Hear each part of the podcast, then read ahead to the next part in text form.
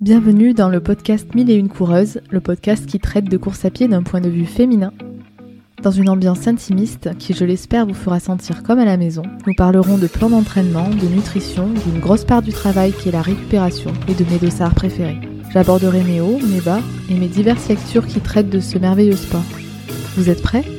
Alors, c'est parti Hello, bonjour, je suis Elodie et je suis cette mille et coureuse. J'espère que vous allez bien. Aujourd'hui, j'ai souhaité vous faire un retour sur une course locale que j'aime beaucoup. Ça fait d'ailleurs trois ans que je la cours, car elle m'a permis de me tester sur une courte distance, alors que ça faisait plus de six mois que je n'avais aucun repère sur mes possibilités et mes progrès sur 5 et 10 km. L'objectif étant ici de vous partager mes ressentis et ma gestion de course, en sachant que ce type de distance n'a jamais été ma tasse de thé jusqu'à présent. Si c'est ok pour vous, alors on y va. Je viens de vous dire que les courtes distances n'avaient jamais été ma tasse de thé jusqu'à présent, je vais m'expliquer un petit peu. C'est dans le sens où, depuis que je cours régulièrement, c'est-à-dire depuis presque 3 ans, mes plans d'entraînement ont été exclusivement dédiés à la préparation de semis ou de marathons. Concrètement, les plans 10 km, je connais pas. Ceci dit, ça ne m'a pas empêché de battre mes records une fois par an sur 10 km, à coup de 30 à 50 secondes de moins sur mes précédents temps, mais c'est pas non plus énorme. Car comme on dit si bien, les chiens font pas des chats, donc si on veut progresser significativement sur 10 km, il faut s'entraîner spécifiquement pour du 10 km.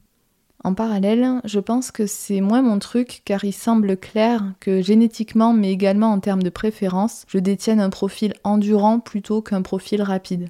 Car oui, il existe des profils de coureurs en fonction de nos prédispositions physiologiques, mais aussi en fonction de ce qu'on vient chercher dans ce sport, des raisons pour lesquelles on court, etc. Personnellement, je n'ai pas le temps de m'introspecter sur 10 km, en même temps j'ai pas l'espace mental suffisant pour le faire. De fait, je viens chercher ça plutôt sur du long.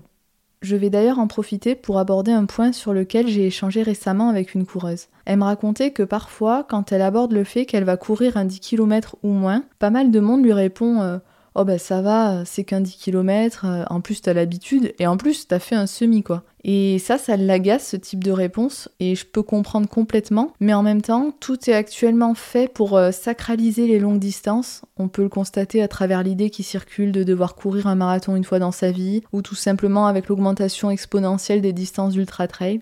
Bon, pour info, hein, sur ça, j'ai aucun jugement de valeur sur le sujet des distances qui s'allongent. J'arrive d'ailleurs pas à avoir un avis précis car le dépassement de soi m'importe et m'apporte tellement que j'imagine bien qu'il est difficile de se limiter quand on court déjà des distances XL. Bon, je m'égare un peu, je disais que tout était fait pour mettre en valeur les longues distances, donc que je pouvais comprendre que des personnes qui ne courent pas finissent par déduire que 10 km, c'est pas la mer à boire. Mais la réalité est tout autre, car courir de courtes distances, du demi-fond au 10 km, est juste une autre forme d'effort, un effort que l'on peut qualifier de violent, alors qu'on peut dire qu'un marathon est un effort intense mais pas violent. Concrètement, courir un 10 km ou moins nécessite, pour parvenir à fournir cet effort violent, de franchir une barrière psychologique que tout le monde n'est pas prêt à dépasser, se mettre dans le rouge, hein, comme on dit souvent, et qu'une même personne n'est pas toujours en capacité de dépasser en fonction de sa forme et de son état d'esprit du moment.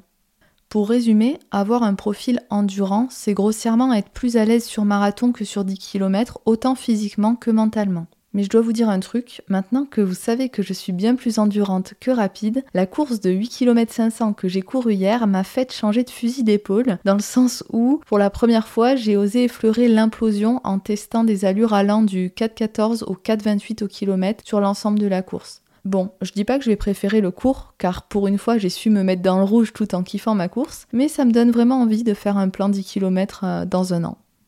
Pour vous faire une petite rétrospective, il me reste 5 semaines avant mon semi le 8 octobre. J'ai donc mis quelques temps avant de me décider à courir cette course à fond. C'est la ronde des marais à Bourges si certains se demandent. J'ai eu ces hésitations, mais en même temps j'étais en fin de bloc de travail, en semaine de récup du coup, donc je me suis dit que ça pouvait bien remplacer ma seule séance de rappel d'intensité que j'avais prévue cette semaine. Faut savoir que je préfère courir euh, le matin, mais genre, il euh, n'y a pas d'hésitation. À 3000%, je préfère le matin, que ce soit en compétition ou en entraînement. Et vous savez quoi? Bah, cette course, elle était prévue à 17h et sous 32 degrés. C'était donc loin d'être gagné d'avance. Pour avoir fait deux podiums les années précédentes et au vu du très bon niveau pour cette édition chez les hommes comme chez les femmes, je courais vraiment pour me tester et prendre du plaisir avant, pendant et après la course. J'étais même persuadée que le top 5 ne serait pas à ma portée.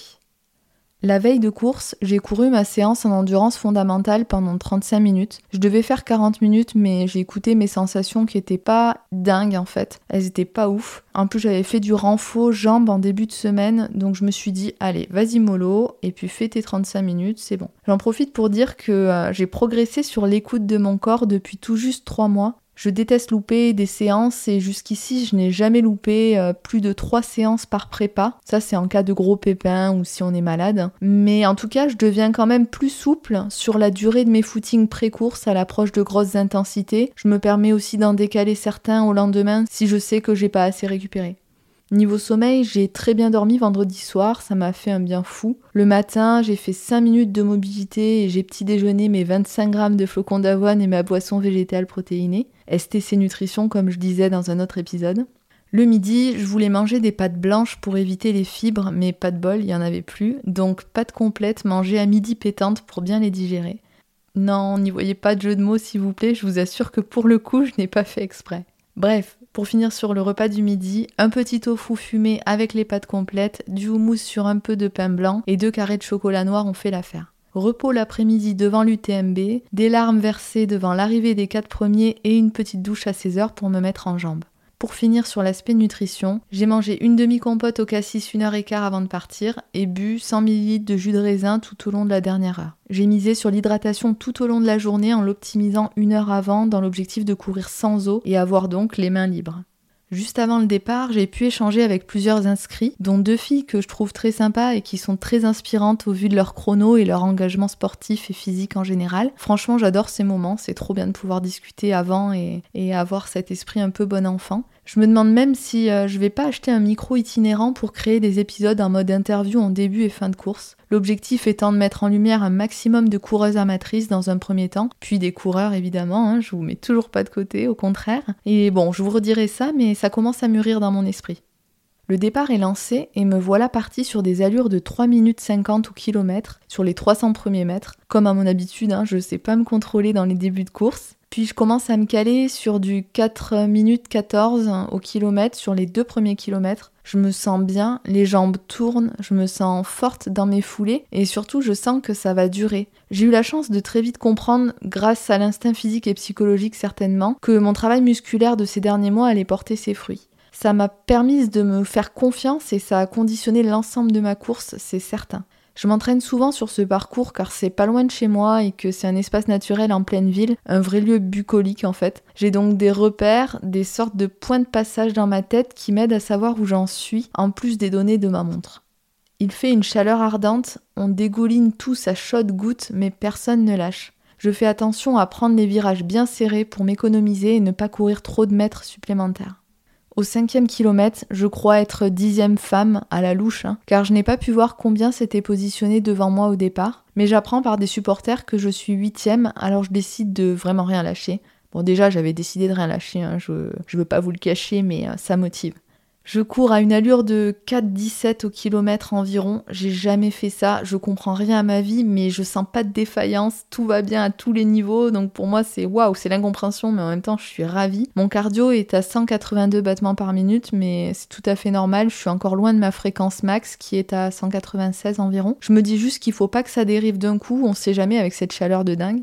Je double une première femme au sixième kilomètre, je suis donc septième. Je décide de ralentir un tout petit peu et de passer sur du 4,23 au kilomètre. J'ai de plus en plus chaud et je repense à une douleur que j'ai généralement quand je cours trop intensément au niveau du thorax en haut à gauche. J'ai peur qu'elle arrive, j'ai peur de craquer, mais ça tient. Au septième kilomètre, je double une autre dame. Purée, je suis sixième. Va chercher le top 5, ça fait une raison supplémentaire de rien lâcher. Puis j'ai une sensation chelou dans le bas du ventre, mais ça dure pas. Je vois une dame pas très loin sur le dernier kilomètre. Je parviens à la doubler, je passe donc cinquième. Malheureusement, je croise une fille pour laquelle on vient d'appeler les secours suite à un malaise. Je sais donc que je suis quatrième féminine. Je vois à moins de 100 mètres de moi la troisième femme et je doute une bonne minute avant de décider de ne pas accélérer. Je sais en plus que l'organisation nous fait passer par une dizaine de marches juste avant l'arrivée, je veux pas exploser. Les 400 derniers mètres sont tellement difficiles sur ces distances en plus, et j'ai l'impression d'être suffisamment sur la corde. J'ai une pensée pour mon semi en octobre, je veux pas gâcher ma prépa si je donne tout et que ça se retourne contre moi. Un coureur m'encourage, je lui rends l'appareil, j'accélère tout de même avec le sourire sur le dernier 50 mètres avant l'arrivée et me vois la quatrième avec une moyenne de 4,24 au kilomètre sur l'ensemble de la course. Un monsieur qui passe la ligne d'arrivée en même temps que moi me félicite et dans un élan réciproque, nous nous empoignons les mains euphoriques. La sueur n'a qu'à bien se tenir. Si vous saviez comme j'aime ce genre de moments, ces secondes qui perdent leur essence éphémère, ces bribes de rencontres, ces interactions humaines aussi brèves qu'intenses, c'est aussi pour ces instants que je suis tombée amoureuse de la course à pied. Je suis très solitaire dans mes entraînements et c'est un sport individuel, qu'on le veuille ou non, club ou non. Personne ne vient courir à notre place, donc oui, c'est individuel, mais c'est tout autant un sport collectif de par l'influence positive qu'ont les coureurs sur nous pendant la course, mais aussi à l'arrivée. Car je sais que mes émotions à l'arrivée sont décuplées par le fait qu'on est tous en train de vivre la même chose, de ressentir le même type d'émotion au même moment. Et ça, ça magnifie l'ensemble. Je ressens ça sur toutes les courses quand je me donne à fond, mais je vous laisse imaginer quand on termine une longue distance, il y a encore un truc en plus et je vous souhaite à tous de connaître ça.